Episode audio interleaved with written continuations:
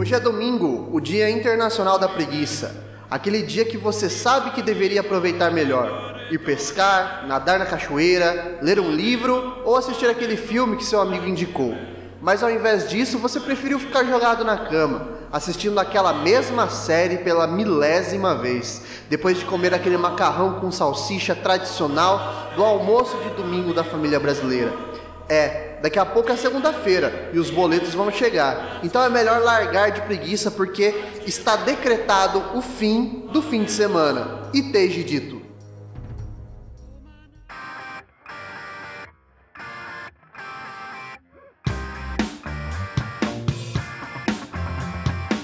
Sejam bem-vindos ao podcast e dito, o seu podcast sobre tudo e sobre nada.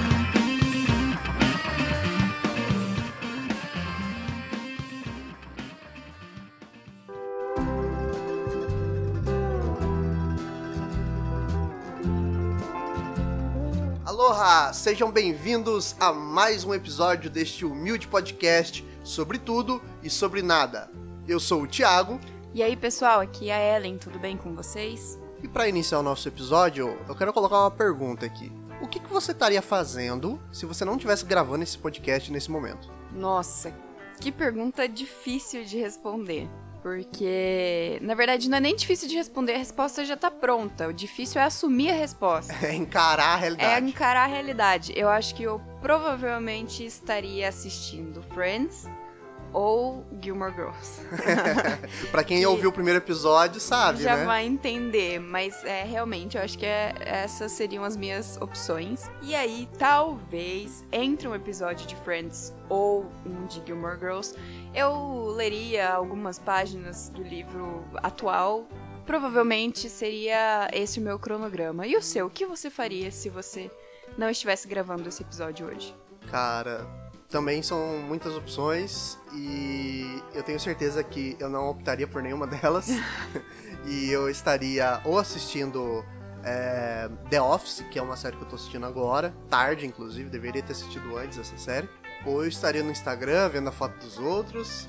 Ou também assistindo algum vídeo tanto quanto inútil no YouTube, mas nada muito produtivo pra minha vida. As redes sociais, elas são um buraco negro, né? Nossa, você entra lá, parece que as horas não passam, né? Não, e aí quando você vê, já foi 40, 50 minutos e você não fez absolutamente nada de produtivo. E não produtivo só no sentido econômico, mas produtivo para sua vida no geral. Sim, com certeza. Você fica lá apreciando a vida dos outros. Ah, inclusive vendo, nossa, como eu queria estar nesse lugar. Olha que foto bonita. Como eu queria ter viajado como essa pessoa viajou. Olha que pessoa bonita, como eu queria ser bonito como ela, sabe? A gente fica ah, contemplando a vida dos outros e a nossa vida mesmo. ah, a gente não dá nenhuma solução, nenhum caminho pra gente mesmo, né? Tanto que eu fiquei quase, acho que quatro meses sem redes sociais. Guerreirinha. E foi muito legal. Eu desativei exatamente no dia 27 de dezembro. E aí não me lembro se voltei em março, se voltei em abril. Mas foi um período assim paradigmático na Olha. minha vida. Nossa, que profundo. Mas é verdade, porque o que me levou a sair das redes sociais, na verdade, foi perceber que eu tava gastando tempo demais vendo a vida de pessoas que eu nem conhecia ou que não me interessavam. E às vezes eu pegava e abria o story de uma pessoa de quem eu tinha ranço, só pra ficar vendo, tipo, ah, que péssima. Nossa, que ridícula. Sabe? a famosa stalkeada, A né? famosa stalkeada, mas era uma stalkeada ruim, inclusive, pra mim, né? Sim. Porque às vezes eu nem gostava da pessoa, não me interessava nem um pouco pela vida dela, mas eu perdia mais tempo vendo a vida dela passar, vendo o que ela postava, do que fazendo coisas que eu gostaria de estar fazendo. Lendo algum dos livros que eu tenho aqui, ou assistindo algum filme novo, ou aprendendo a tocar violão, que é um projeto que eu tenho desde os 15 anos e nunca vai pra frente. Ah, tá indo agora porque você tem um ótimo professor aqui, É, né? o meu professor agora é excelente. Mas enfim, e eu comecei a perceber que eu perdia tempo demais vendo coisas que não me interessavam e deixando de fazer coisas que realmente me interessavam. E por que que eu fazia isso? Por preguiça, Exatamente. é tédio. A preguiça é o grande nome, o tédio é o seu irmão.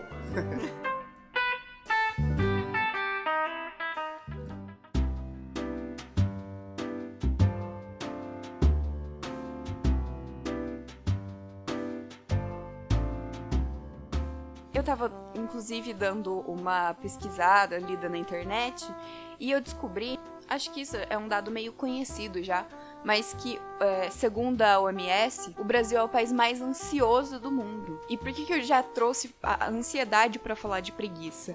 Porque é, não sei se isso é um fato muito comprovado cientificamente, mas pela vivência que eu tive, inclusive com esse tempo que eu fiquei longe das redes sociais, eu percebi que a minha ansiedade diminuiu demais, porque eu parei de ficar comparando a minha vida com a vida dos outros, e aí eu saí daquela daquele estado durante um tempo, né?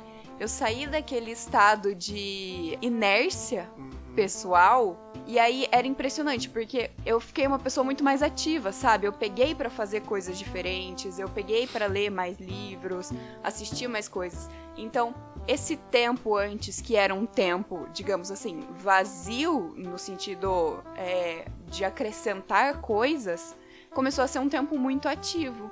E eu acho que isso está intimamente ligado com a preguiça. Eu não sei se é uma opinião minha só alguma vivência apenas minha ou se você também sente isso. Não, eu concordo, porque eu, eu percebo o seguinte, né? A gente até já conversou sobre isso outras vezes, das listas intermináveis de coisas que a gente quer fazer. Talvez cada um faça de uma forma, mas eu tenho certeza que você que está ouvindo deve ter a sua listinha de coisas que você quer fazer ou pretende fazer nos próximos dias, meses ou até mesmo nos próximos anos. A e gente... aí essa lista vai aumentando a sua ansiedade, porque só, você só vê ela crescer e não Sim. vê ela diminuir. Exatamente. E aí a gente faz as re resoluções de início de ano. Não, esse ano eu vou ler tantos livros, eu vou assistir filme, esse ano eu vou viajar, esse ano. É, aí vem uma pandemia, que acaba com essa listinha, seria difícil já cumprir ela normalmente, né? Porque a gente faz resoluções que a gente sabe que muitas vezes nós não vamos cumprir. Mas ainda vem um ano como esse que a gente tá vivenciando, cara. Eu acho que uh, esse ano talvez seja o mais interessante, inclusive, para falar sobre isso. Preguiça, ansiedade, tédio, o desânimo. Eu acho que tudo isso está relacionado de fato tem saído um estudo, tem saído um estudo não, saiu um estudo que tem sido feito gradativamente, falando que os sintomas de ansiedade e depressão aumentaram muito durante a, a pandemia. E aí, por que falar de depressão e ansiedade num episódio que é para falar de preguiça e hobbies? Porque nós percebemos que, inclusive eu, que tô no início de carreira aí da advocacia, que é bastante estressante, é bastante nervoso, assim, cheio de acontecimentos todos os dias, e o Thiago, que está começando o doutorado dele, nós percebemos que essas situações e essas doenças, elas estão intimamente ligadas com a nossa autoestima, no nosso caso, e que nos leva a esse ciclo vicioso de entrar no Instagram dos outros e uhum. ficar olhando, ficar comparando corpos, ficar comparando talentos, ficar comparando é, modos de, de escrita, é, né? basicamente, para resumir tudo isso, né? e eu acho que todo mundo vai se identificar bastante. É, eu vou colocar aqui do ponto de vista masculino, porque é a partir do qual eu falo, mas é aquele momento que você pensa que existe o Rodrigo Wilbert na vida, e aí você se pergunta: puta merda, né? Como que esse cara é o que é? Um homem perfeito? Um homem perfeito. Só que no fim das contas, você é, fica tão atrelado a essa imagem que isso gera uma espécie de expectativa, né? Como se o mundo precisasse de Rodrigo Zilbert. Como se você tivesse uh, um chamado para ser um cara como ele. Uh, e aí como você começa a perceber que, no fim das contas, você cria expectativas tão grandes sobre você mesmo que você sabe que você não vai cumprir porque a tua realidade é completamente diferente, o teu, a tua condição social, o teu contexto histórico é completamente diferente, é, e que você não precisa ser o Rodrigo Hilbert. Só que é difícil a gente chegar até essa percepção. Tem que entender isso, vai rolar muito sofrimento, vai rolar muita cobrança de si mesmo, vai rolar muita ansiedade. E eu acho que a preguiça pode ter dois sentidos dentro de toda essa conversa nossa. Eu tenho que cumprir um, uma atividade que eu não tô afim de fazer, e aí a preguiça me pega que é uma forma de negação daquilo que eu tenho que fazer, mas eu não quero. Mas também a preguiça soa como uma espécie de, de sabotagem, sabe? Isso vira uma bola de neve tão grande, né? Ah, eu quero ser aquilo, eu não consigo ser, então eu não tento, mas daí eu novamente me cobro por que, que eu não tô sendo aquilo. Nossa, é a, a, a expressão que você usou, na verdade, define muito bem o que significa essa relação de preguiça e, e tal para mim, porque eu percebi hoje em dia, depois de uma análise muito profunda, de que eu não sei mais sentir preguiça. Porque sempre que eu sinto preguiça de fazer alguma coisa, essa preguiça já tá diretamente ligada com o sentimento de culpa. Ah, sim porque eu fico pensando em tudo que eu deveria estar fazendo e não estou fazendo, em tudo que tá na minha lista de coisas a fazer ou de coisas a realizar e que não estão sendo feitas ou realizadas. E justamente isso vai gerando um, esse sentimento de angústia, né? Você chega em casa depois do trabalho, depois da escola, da faculdade, e aí você deita um tempinho e fala: ah, vou assistir alguma coisa aqui, ou vou mexer nas redes sociais, ou qualquer coisa para dar uma relaxada, mas depois eu pego o que eu vou, o que eu tenho para fazer. E aí você entra num ciclo, porque nesse momentinho que você pega e fala, ah, vou só dar uma descansada, aí já chegou no fundo do poço. Sim, parece que abre um portal e é, alguma coisa te puxa para dentro, né? E aí entra naquele espaço vazio, assim, da, da, das horas que parece que não passam, mas passam tão rápido que na hora que você vê, já passaram duas, três horas e você tá lá, ainda sem fazer nada. E aí, o que, que é o perigo que eu vejo disso? Porque muitas vezes, a hora que a gente senta só pra dar uma descansada, a nossa cabeça não desliga do que a gente precisa fazer. Se o intuito era descansar naqueles 20 minutinhos que você tá assistindo um episódio de série, você não descansa é, vira algo compulsivo, né? Enquanto você tá trabalhando, você quer estar tá descansando. Enquanto você tá descansando, tá, você tá pensando no que você tem que fazer. E aí você sente a culpa. Nossa, eu precisava estar fazendo. Eu devia estar fazendo aquilo e não tô. E aí você não tem nenhum momento de realmente relaxar. Sim, com certeza. Porque a cabeça tá sempre ocupada.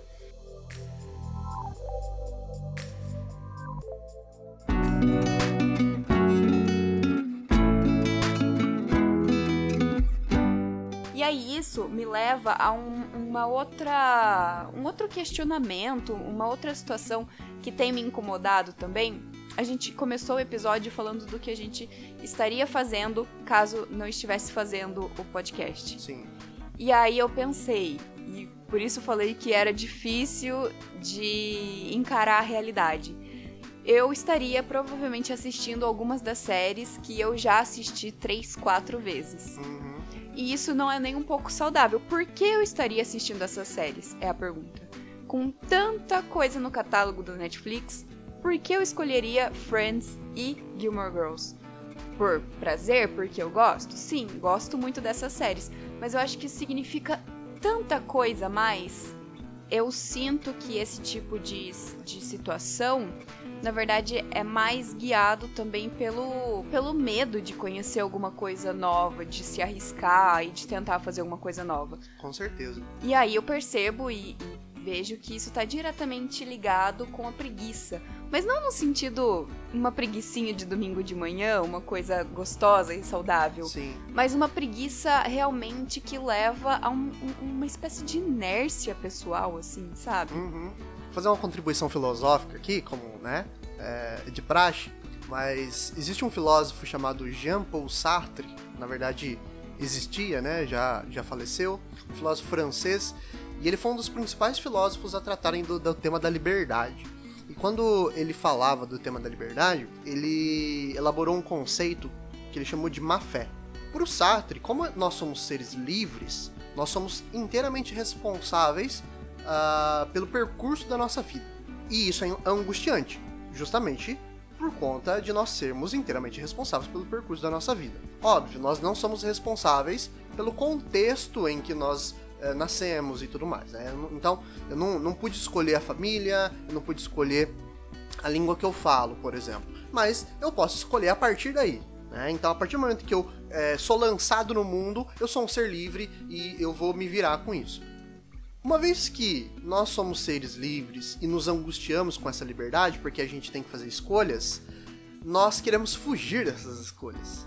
Nós queremos fugir das decisões, dos caminhos que nós temos que trilhar e que são nossa responsabilidade. Ou a gente pega uma resposta que já está pronta, ou seja, a gente tenta trilhar um caminho que alguém já trilhou, a gente começa a copiar um modo de vida de alguém, a gente começa a copiar os sonhos de outra pessoa, a gente começa a copiar as formas de pensamento que já estão prontas, em vez de criar a nossa própria.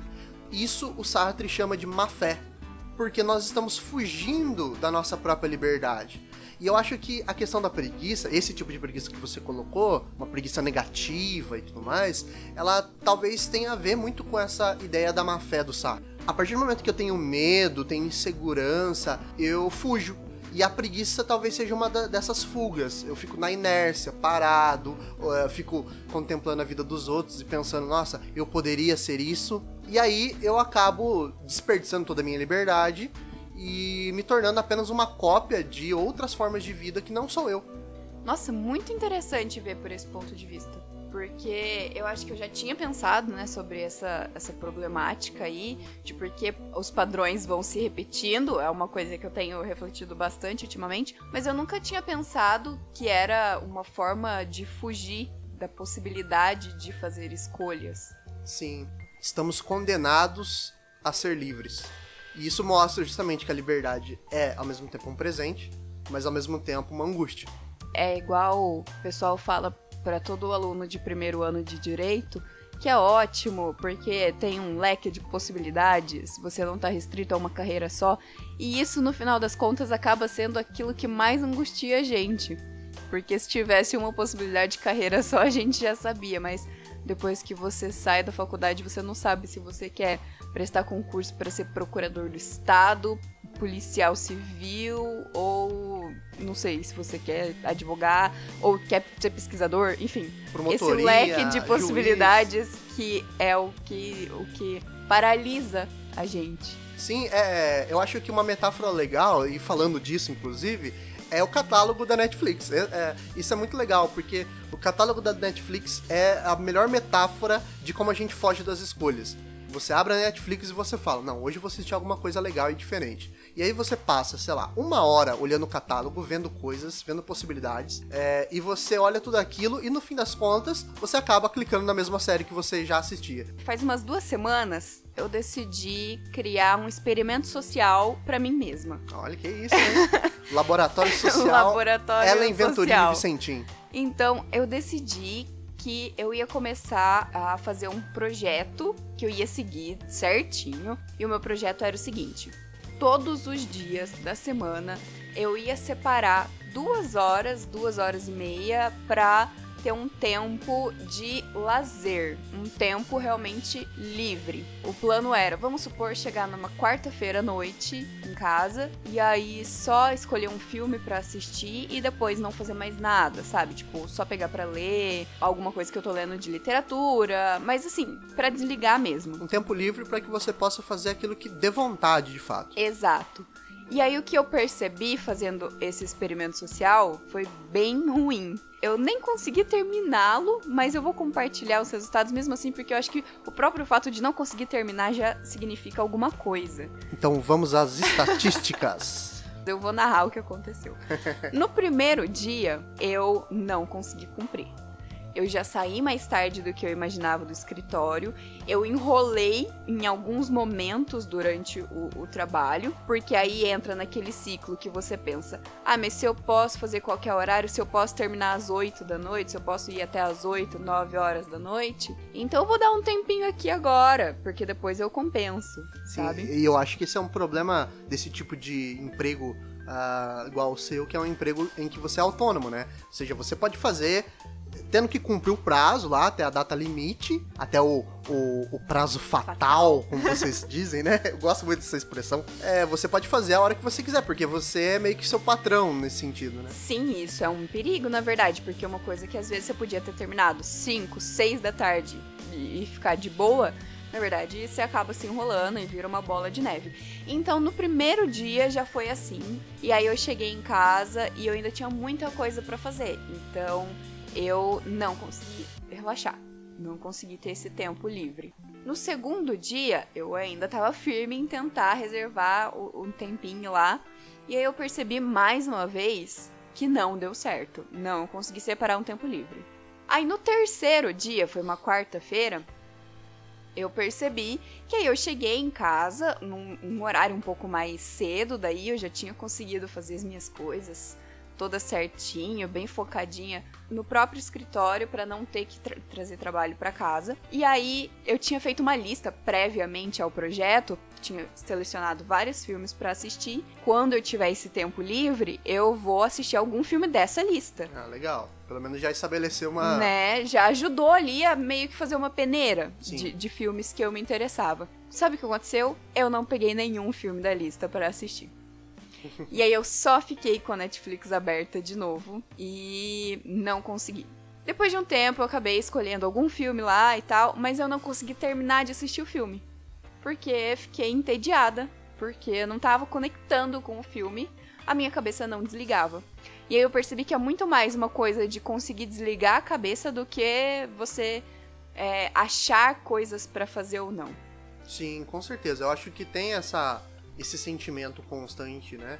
De que eu tenho que fazer tal coisa ainda, ou eu não fiz tal coisa. Acho que isso é o, é o pior sentimento porque ele não realmente não deixa a gente descansar, por mais que a gente estabeleça, como você fez, um tempo específico para isso, né? Sim.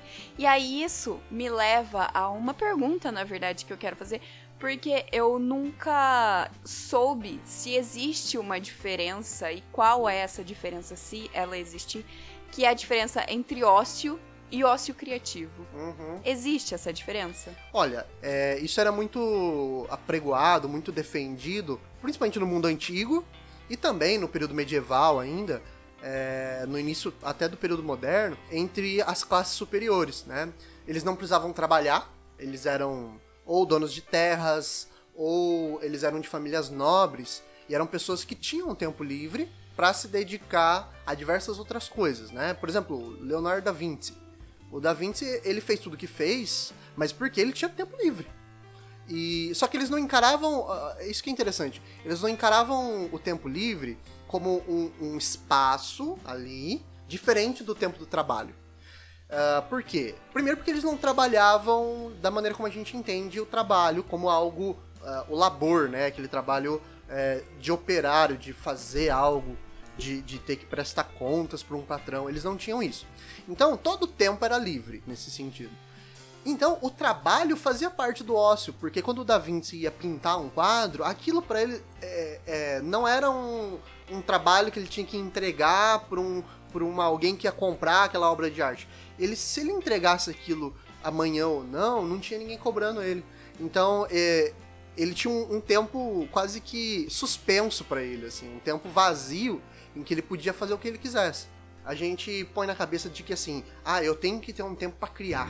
Eu tenho que ter um tempo para produzir alguma coisa nova. Produzir um podcast. Produzir um podcast, né? Inclusive, foi fruto um pouco disso. Foi. A gente dá um, um uso um pouco mais útil para esse tempo que nós temos.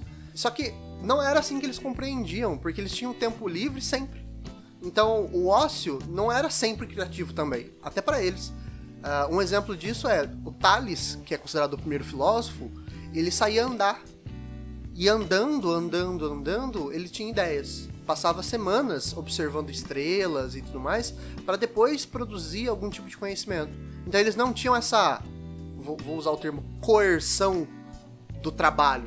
Na segunda eu tenho que trabalhar, então no sábado e no domingo eu vou usar o tempo livre para criar alguma coisa. Esse modelo é, ele não existia para esses caras. Então, ele realmente podia demorar o quanto fosse. E é por isso que eles eram, poderiam ser geniais. A gente não. A gente tem que tentar ser, ser genial no sábado e no domingo. Porque de segunda a sexta a gente tá trabalhando. É verdade. E, inclusive, isso se aplica à, à minha pesquisa, por exemplo, né? Eu tô fazendo doutorado e o meu doutorado eu tô fazendo enquanto eu trabalho. Eu continuo lecionando, é, eu não, não tô vivendo de bolsa. Então, assim, o tempo que eu tenho para ler é o tempo livre, é, que é o oposto do tempo do trabalho. Então eu me, tenho que me cobrar. Não, eu tenho que ler naquele período. É, segunda à noite, que eu não dou aula, por exemplo, eu vou ter que ler. Só que o problema é que segunda à noite, talvez eu não esteja com cabeça para ler. Esse é o problema. E aí, o seu tempo livre acaba não sendo um tempo livre, né? Exatamente. Porque, assim, embora você goste de filosofia, você goste de estudar, né? Afinal, você escolheu o tema do seu doutorado, então é, é um tema que você quer estudar, Sim. pelo qual você se interessa. mas é uma obrigação, não é um tempo exatamente livre, é um tempo ocupado, verdade. É um tempo ocupado e é um tempo que acaba sendo, embora eu goste mesmo, acaba sendo um tempo do relógio, assim. Eu tenho duas horas nesse dia pra ler e eu tenho que ler durante essas duas horas. O problema é que tem dia que você tá bem e nessas duas horas flui. E tem dia que você não tá bem, tem dia que você trabalhou demais, você tá cansado, tudo que você quer é só abrir uma cerveja e ficar de boa. Mas aí eu tenho que usar esse tempo livre pra poder ler. E acaba sendo cinco páginas. Sofridas de ler, que depois eu vou ter que ler de novo porque eu não lembro que eu li. E aí, é, esse tempo que você não tá de boa, você não tá bem pra fazer isso, mas que você se sente obrigado, é, não faz é, perder um pouco daí a vontade. Tipo, você tá fazendo uma coisa que você gosta, mas você percebe que depois você não tá querendo fazer aquilo. Então, você meio que começa a entrar em conflito. Será que eu gosto mesmo? Porque se eu gostasse, será que eu não estaria 100% apaixonado pela possibilidade de ter duas horas do meu dia pra estudar, sabe? Como as pessoas pregam nas redes sociais. Sim, e isso, é, me desculpe aí, mas é uma mentira. Bullshit, ok? É, olha, gastando meu inglês. Mas, é, é, sério, é a maior mentira do mundo, sabe? É, você pode. É, é igual aquele lance. Assim, ah, se você trabalhar com aquilo que você gosta, se você trabalhar com aquilo que você ama, você nunca trabalhará, então, porque será apenas diversão. Não, né? É mentira, bicho. É mentira. Eu amo dar aula, eu amo fazer pesquisa, mas é um saco, tem horas. é, tem hora que a, a- a leitura não vai, tem hora que o aluno não senta na cadeira pra me escutar, tem que corrigir prova, tem que dar aula por ah, Google Meet. É complicado, cara. Se você acha que esse lance de que, ah, eu vou conseguir uma profissão que eu amo e aí eu nunca mais vou sofrer, Cara, isso não é real. É óbvio que se você trabalha numa profissão que você ama, isso já é um ganho muito grande. Sim, e tem uma satisfação também, tem Óbvio. um lado de satisfação, é óbvio. Sim, é, com certeza. Eu, eu trabalhei em outras coisas e com certeza hoje eu olho e falo assim, não, é, eu não quero fazer mais nada da, da minha vida, eu quero continuar sendo professor pesquisador. Só que isso não significa que eu vou estar sempre sorrindo, falando oi, bom dia, como vai você? Não, tem hora que eu vou estar pistola porque o meu trabalho, a minha pesquisa não tá indo pra frente. Eu tô pensando aqui também que a pessoa que disse essa frase do trabalhar com algo que você ama nunca advogou, né? Porque eu nunca. É, é absurdamente estressante, né? E isso aqui não é nenhuma reclamação, é uma constatação. Porque Sim. é absurdamente estressante. Eu tô começando a perceber agora que tem um momento que eu chego e preciso falar, não. Deu, sabe? Deu de direito. Deu por hoje. Não quero nem ler nada de direito, não quero nada de direito. Deu, sabe? Sim, é, é igual a filosofia. O pessoal acha que eu, eu tô sempre, ai, pensando em filosofia, lendo texto de filosofia. Irmão, tem hora que eu quero simplesmente abrir um vídeo no YouTube e ver nego falando coisa que não faz sentido, só pra eu, sabe, só pra pa- dar aquela apagada um pouco na mente.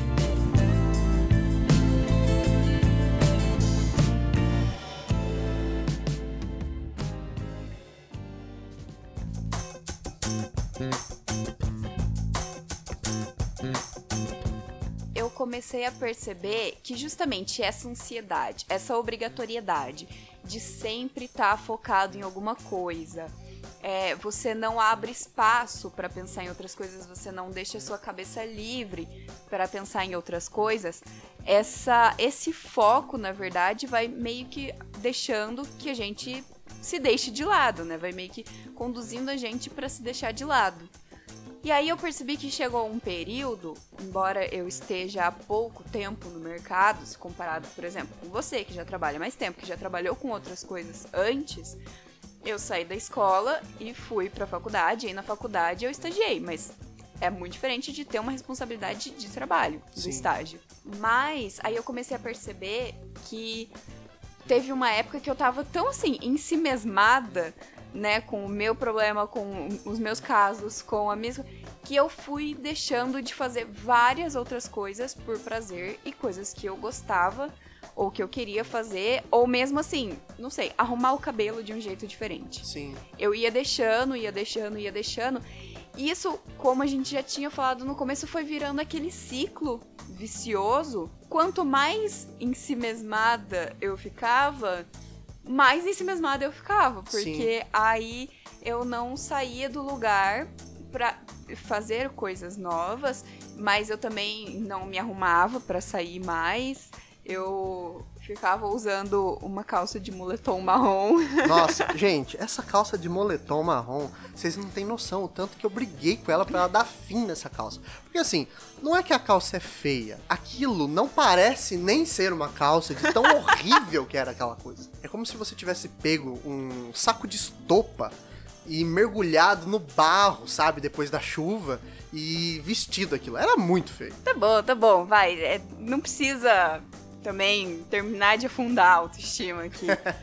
Mas o que eu queria dizer com isso é que chegou nesse ponto em que eu tava, né? Eu, eu me sentia tão, digamos assim, vazia, que nenhuma ideia nova fluía. A ideia de fazer um podcast nunca ia passar pela minha cabeça naquela época. Porque a ideia podia até surgir, né, sugerida por você, mas eu ia ficar pensando, ah, mas sobre o que a gente vai falar? Ah, mas que roteiro que a gente vai fazer? Ah, mas. Então, assim, era uma época que eu tava me sentindo tão seca de ideias, assim, sabe? e era retroalimentada por esse ciclo vicioso. E aí eu percebi, depois de um belo dia que eu acordei e falei: não, hoje eu vou arrumar o meu cabelo diferente e eu percebi que como aquilo foi bom para minha autoestima, pro jeito que eu me sentia comigo mesma, e, e, que daí isso refletiu depois também no meu trabalho. E aí quando eu cheguei em casa eu tinha várias ideias de roteiros para podcast. E aí eu percebi o quanto que a autoestima, né, a forma como nós nos vemos, não só fisicamente, mas como a gente se sente, digamos assim, espiritualmente quase, sabe? É, com nós mesmos, nosso, nossas ideias, o quanto isso reflete na nossa produção, porque é impossível a gente produzir alguma coisa, seja trabalho, seja produção de, de lazer, ou, não sei, uma produção artística, alguma coisa. O quanto a nossa produção só é boa, só é interessante, só é divertida pra gente fazer esse, passar por esse processo quando nós estamos bem e satisfeitos com nós mesmos. Nossa, eu concordo muito com isso. Eu com certeza tive problemas de autoestima também por conta desse tipo de comportamento. É, ano passado foi um ano de bastante vitórias para mim. Né? Eu entrei na UEMP como professor colaborador, eu queria isso fazia muito tempo. Então, no meio do ano, eu consegui passar no processo seletivo, tal. Vou ficar lá até o, o, a metade do, do ano que vem. Quem sabe a gente não continua depois também. E foi o ano que eu entrei no doutorado. Mas foi uma coisa tão engraçada que, assim, quando eu entrei na UEMP, no meio do ano, eu comemorei muito, fiquei muito feliz. E no fim do ano, eu acho que eu tava tão cheio de coisas, tão, assim, é, assoberbado de tarefas e dando aula, indo pra lá e pra cá, tava ficando tão louco.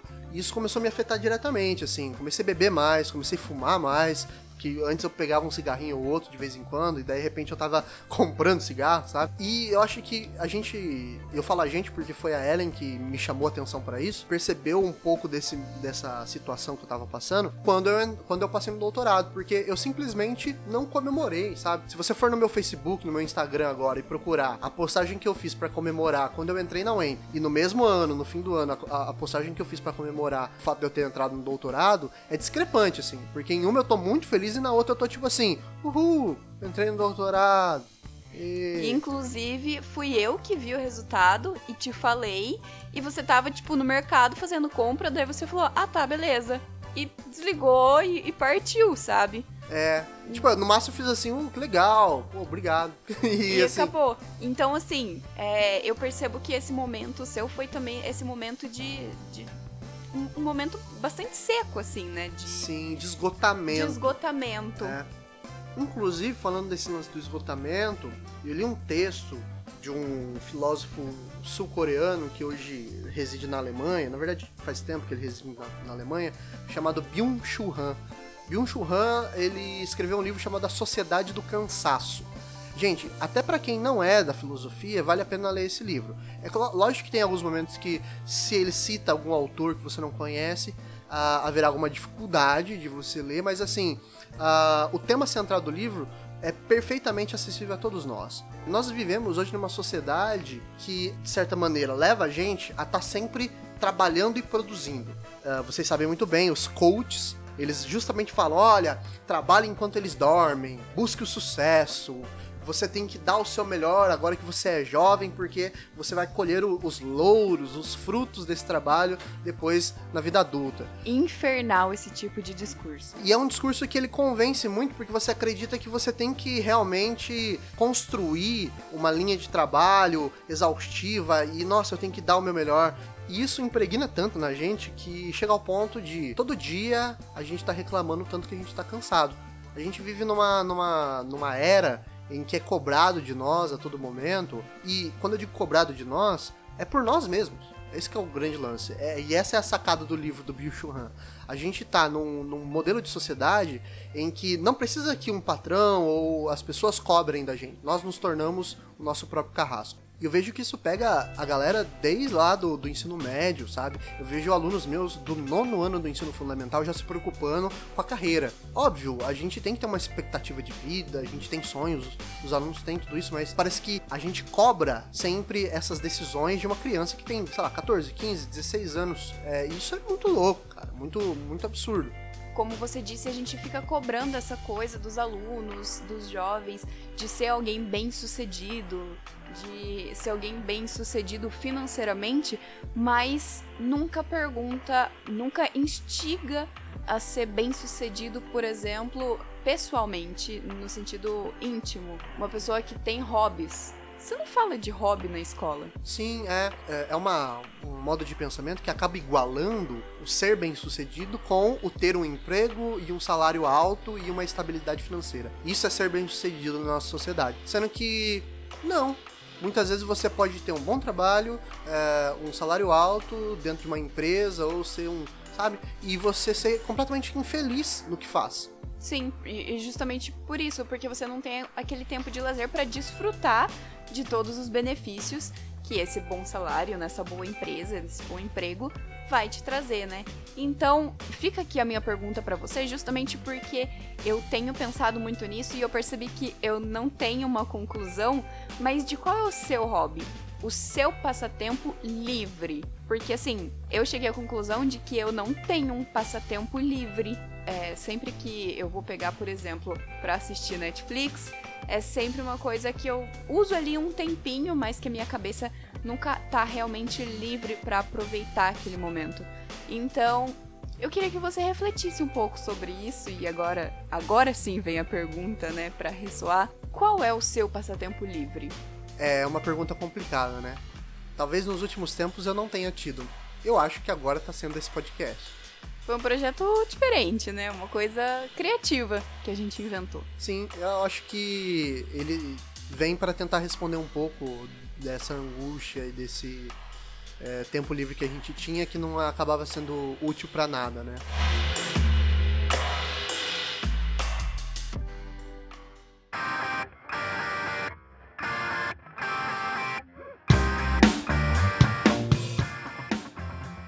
Olha, era para falar de preguiça, mas o episódio foi denso, né? Quase um estudo psicológico. É, e fica a pergunta para vocês. Eh, estendemos essa pergunta para vocês, né? Quais são os seus hobbies? O que você tem feito com o seu tempo livre? Você tem seu tempo livre? Não é necessário talvez criar um tempo livre de fato que não seja simplesmente esse tempo da ansiedade, da angústia, da espera, um tempo comprometido pelo calendário, né? Nossa, um tempo comprometido pelo calendário. Você sempre encerrando os episódios da forma mais filosófica possível. Ah, aqui nós deixa Platão na bota, filho. Aqui o negócio é assim. Bom, gente, espero que vocês tenham gostado. Espero que você tenha se sentido parte dessa conversa. Espero que um pouco do que a gente falou tenha surtido um efeito para que você pense um pouco também sobre a sua rotina, a sua vida, a forma como você lida com o tempo, com a preguiça, com a ansiedade. A gente espera que de fato é, essa conversa de bar, que é esse podcast, possa agregar todos aqueles que estão interessados. Então valeu, pessoal. Segue a gente lá nas redes sociais, dá uma forcinha, por favor.